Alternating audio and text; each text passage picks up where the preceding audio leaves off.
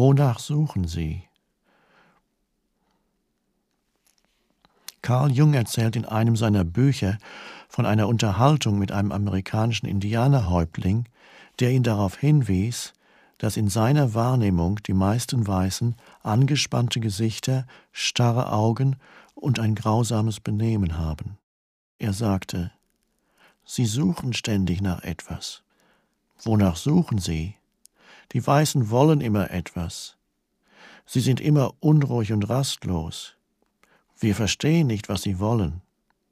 Wir glauben, dass sie verrückt sind. Die Unterströmung ständigen Unbehagens begann natürlich lange vor dem Aufstieg der westlichen industriellen Zivilisationen. Aber in der westlichen Zivilisation, die nun fast den gesamten Globus bedeckt, eingeschlossen den größten Teil des Ostens, manifestiert sich dieses Unbehagen auf eine bisher nie dagewesene akute Weise. Schon zu Zeiten Jesu gab es dieses Unbehagen, auch 600 Jahre vorher zur Zeit Buddhas und noch viel früher. Warum sorgt ihr euch ständig? fragte Jesus seine Jünger.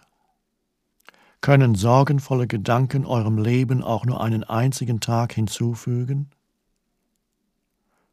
Und Buddha lehrte, dass die Wurzeln alles Leidens in unserem ständigen Wollen und Wünschen zu finden sind.